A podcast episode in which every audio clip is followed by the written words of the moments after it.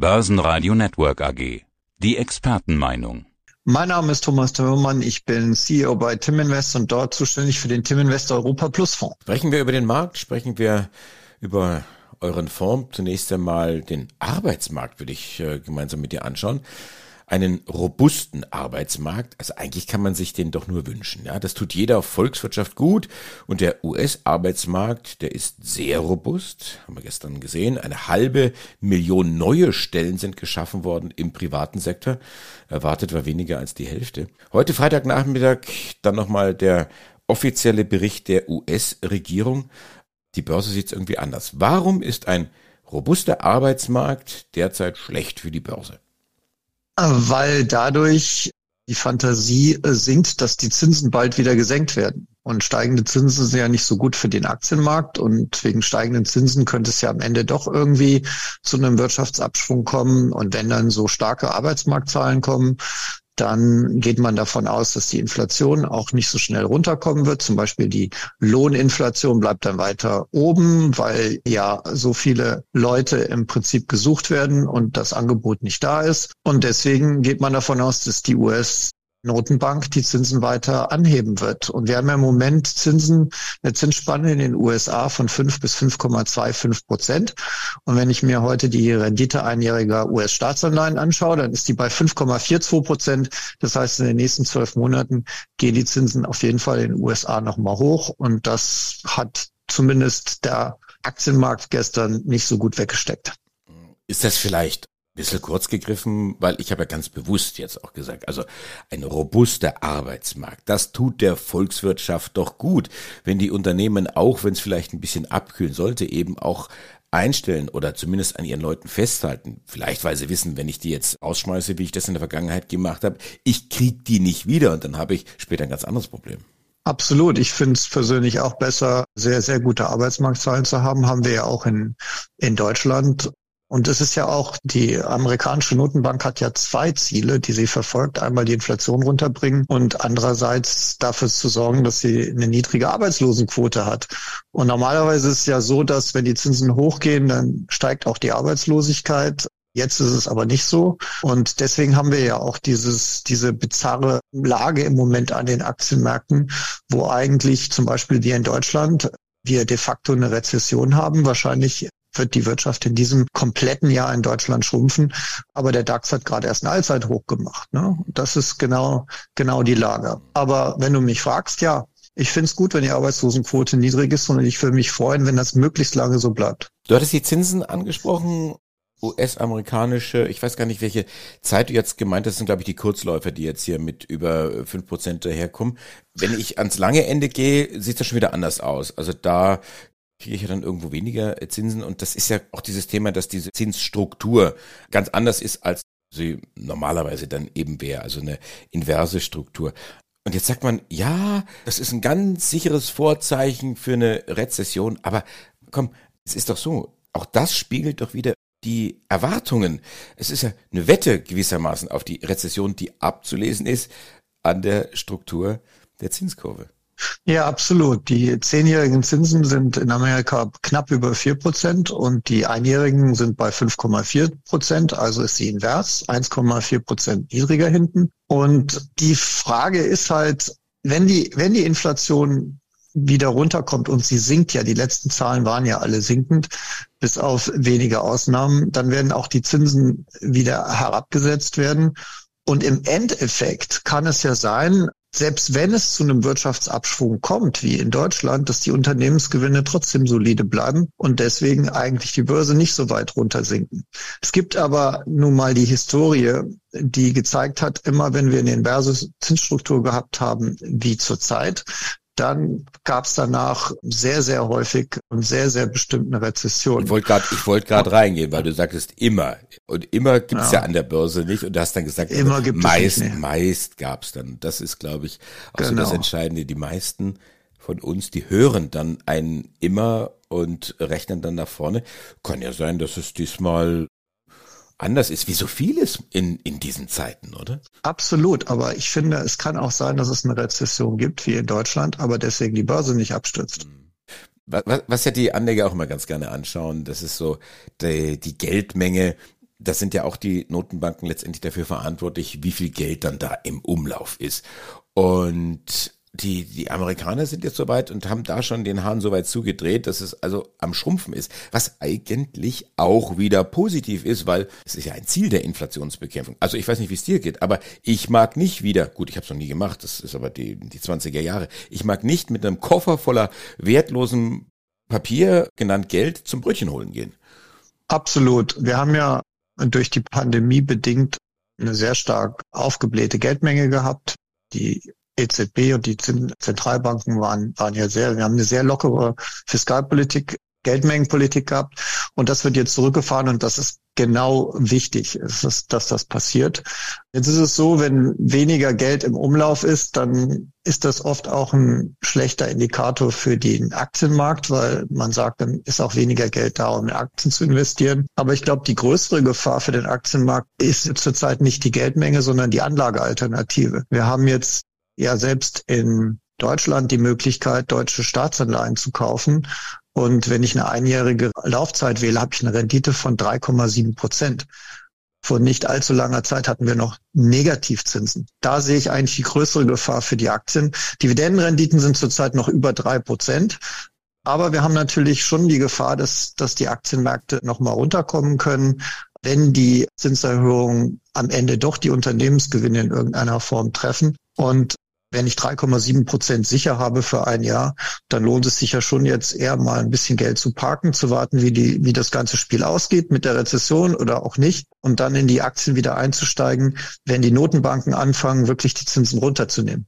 Aber vielleicht brauche ich dieses Thema, keine Ahnung, Absicherung und Gedanken um Zinsen so weiter gar nicht. Wenn ich mir die Wirtschaft anschaue, USA haben wir gesprochen. Die Lage in Europa ist doch auch gar nicht so schlecht. Gut, jetzt könnte man sagen, hier Industrieproduktion ah, kommt nicht so richtig in, in Schwung. Die Einkaufsmanager, die sehen die Lage relativ kritisch oder nicht ganz so euphorisch. Gut, hier, man sagt ja immer so, bei 50 ist die Grenze, über 50 signalisiert Wachstum, unter 50 dann irgendwo miese Stimmung. Deutschland 40 Punkte. Ich finde das eigentlich zu negativ. Gucken die nicht, was ihre Kollegen in den, in den Auftragsbüros machen? Da ist doch der, der letzte Monat hier mit plus sechs Prozent, glaube ich, über sechs Prozent, sind, sind die Aufträge gestiegen und das ist doch ein tolles Zeichen. Ja, aber der, in der Summe sind die Wirtschaftsdaten weltweit wirklich nicht so toll. Äh, jetzt mal abgesehen von, von US, insbesondere in Europa schwächelt Deutschland schon einfach, wenn man sich die harten Zahlen anguckt, wie, wie Industrieproduktion etc. Und gerade der Industriesektor ist ziemlich getroffen. Und normalerweise müsste der Aktienmarkt auch viel stärker darauf reagieren. Hat er aber nicht, weil die Unternehmensgewinne trotzdem sehr stabil geblieben sind. Und warum sind sie stabil geblieben? Erstens, weil noch Aufträge aus der Corona-Zeit mit abgearbeitet werden. Wenn ich an die Flugzeugindustrie denke, ich glaube, Airbus ist ausgebucht für die nächsten zehn Jahre. Also da gibt's kräftige Polster noch und die Automobilindustrie hat sicherlich auch noch ein paar Polster. Und dann wird trotz geringerer Produktion trotzdem mehr verdient. Und wie geht das? Indem man die Preise hochgenommen hat. Die Frage ist nur jetzt nach vorne blickend, wie lange geht das gut? Also ich mache mal ein ganz banales Beispiel. Ich war jetzt vorgestern mit der Familie im Kino. Fünf Personen, habe für die Kinotickets 50 Euro gezahlt. Das ist okay. Dann hat jeder einen Softdrink und einen Popcorn genommen und dafür habe ich nochmal 67 Euro gezahlt. Das heißt, ich habe am Ende 120 Euro fast bezahlt für einen Kinobesuch. Und ich kann mich nicht entsinnen, wann das eigentlich schon mal in meinem Leben der Fall war. Und da frage ich mich schon, ob nicht irgendwann der Konsument wirklich von der Inflation so eingeschränkt wird, dass es am Ende auch die Unternehmen trotz höherer Marge und trotz angepasster Produktion am Ende doch trifft und deswegen Unternehmensgewinne sinken. Und das deswegen könnte es halt vorübergehend dann auch nochmal Druck geben am Aktienmarkt. Mhm. Gerade mal so parallel mitgerechnet für das Geld, was du da für Kino und Popcorn und Softdrink ausgegeben hast, wie viele Monate du da Netflix und Disney Plus und so weiter dir dann buchen könntest und bist dann zu Hause auf der Couch, ja, und kannst dann da dein Softdrink nehmen oder das kühle Bier kommst dann da wesentlich günstiger. Ja, aber ich weiß, das gemeinsame Erlebnis und wir gehen ins Kino und äh, ja, Parkticket hast du bestimmt auch noch zahlen müssen, hast du gar nicht mit reingerechnet dann. Gut, ich, ich, ich will das, dir, das war zum Glück umsonst. ich will ich will jetzt den Abend äh, im Nachhinein nicht vermiesen. Aber schauen wir noch mal ganz kurz, äh, Stichwort vermiesen, auf die Charttechnik. Wir haben gestern mit den ADP-Daten, also dem privaten Sektor der Amerikaner, die ja sehr gut waren, wir haben es eingangs angesprochen, aber die Börse hat ja sehr negativ reagiert, haben wir im DAX irgendwie 400 Punkte ausverkauft gesehen. Die 15.500 haben gehalten. Und damit sind wir bei der Charttechnik. Wie beurteilst du die Lage? Ist da viel kaputt gegangen? Ja, da ist technisch sehr viel kaputt gegangen, denn vielleicht erinnerst du dich, wir waren ja in dieser endlosen Seitwärtsspanne zwischen 15.700 und 16.300 grob gesagt. Und diese 15.700, die hat immer gehalten. Dort ist auch die 100 Tage Durchschnittslinie und die hat halt gestern nicht gehalten. Jetzt sind wir gerade bei 15.600 knapp. Jetzt gibt zwei Möglichkeiten. Entweder der Markt holt sich das sofort zurück und dann war es eine Bärenfalle technisch oder aber wir scheitern daran. Das heißt, wir gehen nicht mehr durch diese 15.700 nach unten und dann haben wir natürlich jetzt Platz nach unten bis 15.000 und damit wären wir in der alten Range 15.000, 16.000 zurück. Und das ist schon ein Game Change, denn auf diesem Niveau waren wir zuletzt im April. Also das, wir waren die ganze Zeit drüber. Wir haben ja auch kürzlich ein Allzeithoch gesehen, aber die waren halt mit, mit WM, die waren Terminmarkt getrieben und hatten nicht so die richtige Qualität. Das heißt, wenn wir jetzt die 50.700 nicht nach oben nehmen, dann geht's runter Richtung 15.000 mit einer ziemlichen Wahrscheinlichkeit, rein technisch gesehen. 200-Tage-Linie, ganz wichtig, ist im Moment bei 14.870 Punkte. Da soll der DAX spätestens halten. Und so oder so, wir hatten ja vor kurzem ein absolutes Mehrjahrestief in der impliziten Volatilität, weil der Markt dann, der DAX sich gar nicht mehr bewegt hat. Das ist jetzt aufgelöst, wir sind wieder hoch und wir haben Bewegung und insofern wird es ein Bumpy Summer, so wie es aussieht. Und das bedeutet aber auch für Trader gute Chancen, Geld zu verdienen, weil es tut sich endlich mal wieder was am Markt. Der Bumpy Summer, das wäre, glaube ich, eine gute Hookline für die Wenger Boys oder so einen, einen Sommerhit zu machen. Ich weiß ja nicht, ob es die, ob sie noch gibt. Also Chart in der Lage eingetrübt, 100-Tage-Linie. AD 200-Tage-Linie ist noch da, ist noch aktiv. Jetzt könnte man sich überstreiten, was ist jetzt eigentlich das Wichtige? Wo kommen dann die Kauf- oder Verkaufssignale dann her? Wie sieht es jetzt aus mit eurer Strategie? Absicherung, bezahlt ihr da noch viel Geld dafür oder holst du dir für das Geld schon die, die Anleihen, vielleicht in den USA, wo es da fünf, fast fünfeinhalb Prozent gibt? Nee, Anleihen dürfen wir eigentlich, wäre übrigens eine gute Idee. genau, man könnte einen Mischfonds draus machen, klassischen Mischfonds und einfach in Anleihen investieren und einen Teil in die Aktienquote. Aber nein, das machen wir ja nicht. Wir haben ja immer noch 94 Prozent voll investiert in Aktien und die sichern wir ab. Du hast es angesprochen, das Problem ist, wenn der Markt sich nicht bewegt, dann fressen jeden Tag die Absicherungskosten an der Performance. Und das ist schlecht. Deswegen brauchen wir Bewegung, um jetzt im Sommer mit kurzfristigen Transaktionen Geld zu verdienen, um diese Absicherungskosten zu verdienen. Was kann man da machen? Also A, wenn Volatilität ist, kann man äh, abgesicherte Futures kaufen und verkaufen in die Bewegung hinein. Und was man auch machen kann, ist, wenn die implizite Volatilität jetzt wieder gestiegen ist, kann man sehr kurzfristige Optionen verkaufen und sie absichern gegen längerfristige Optionen. Das sind also alles Derivate-Transaktionen, die in so einem bumpy Sideways-Markt Sinn macht und im Endeffekt dazu führen können, dass diese Absicherungskosten kompensiert werden. Und die Absicherung brauchen wir, das sehen wir ja jetzt. Ne? Also wir haben im Moment nur noch eine Aktienquote von 40 Prozent, weil wir abgesichert sind. Und die wird weiter sinken nach unten.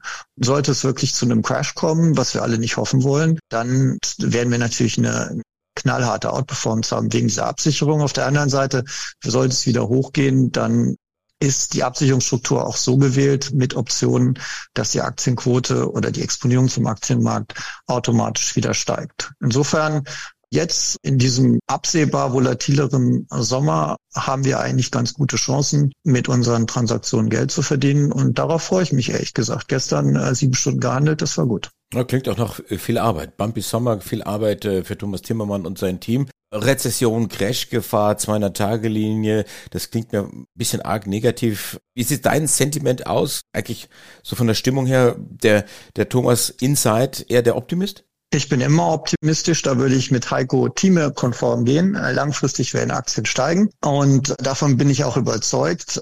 Aber für Anleger, die halt nicht so ein großes Risikobudget haben oder die auch in den nächsten zwei, drei Jahren nicht gefangen sein wollen in einer Aktienposition, die jetzt wegen den besprochenen Themen mal 10, 20 Prozent gesunken ist im Wert, finde ich es wichtig, diese Absicherung an Bord zu haben.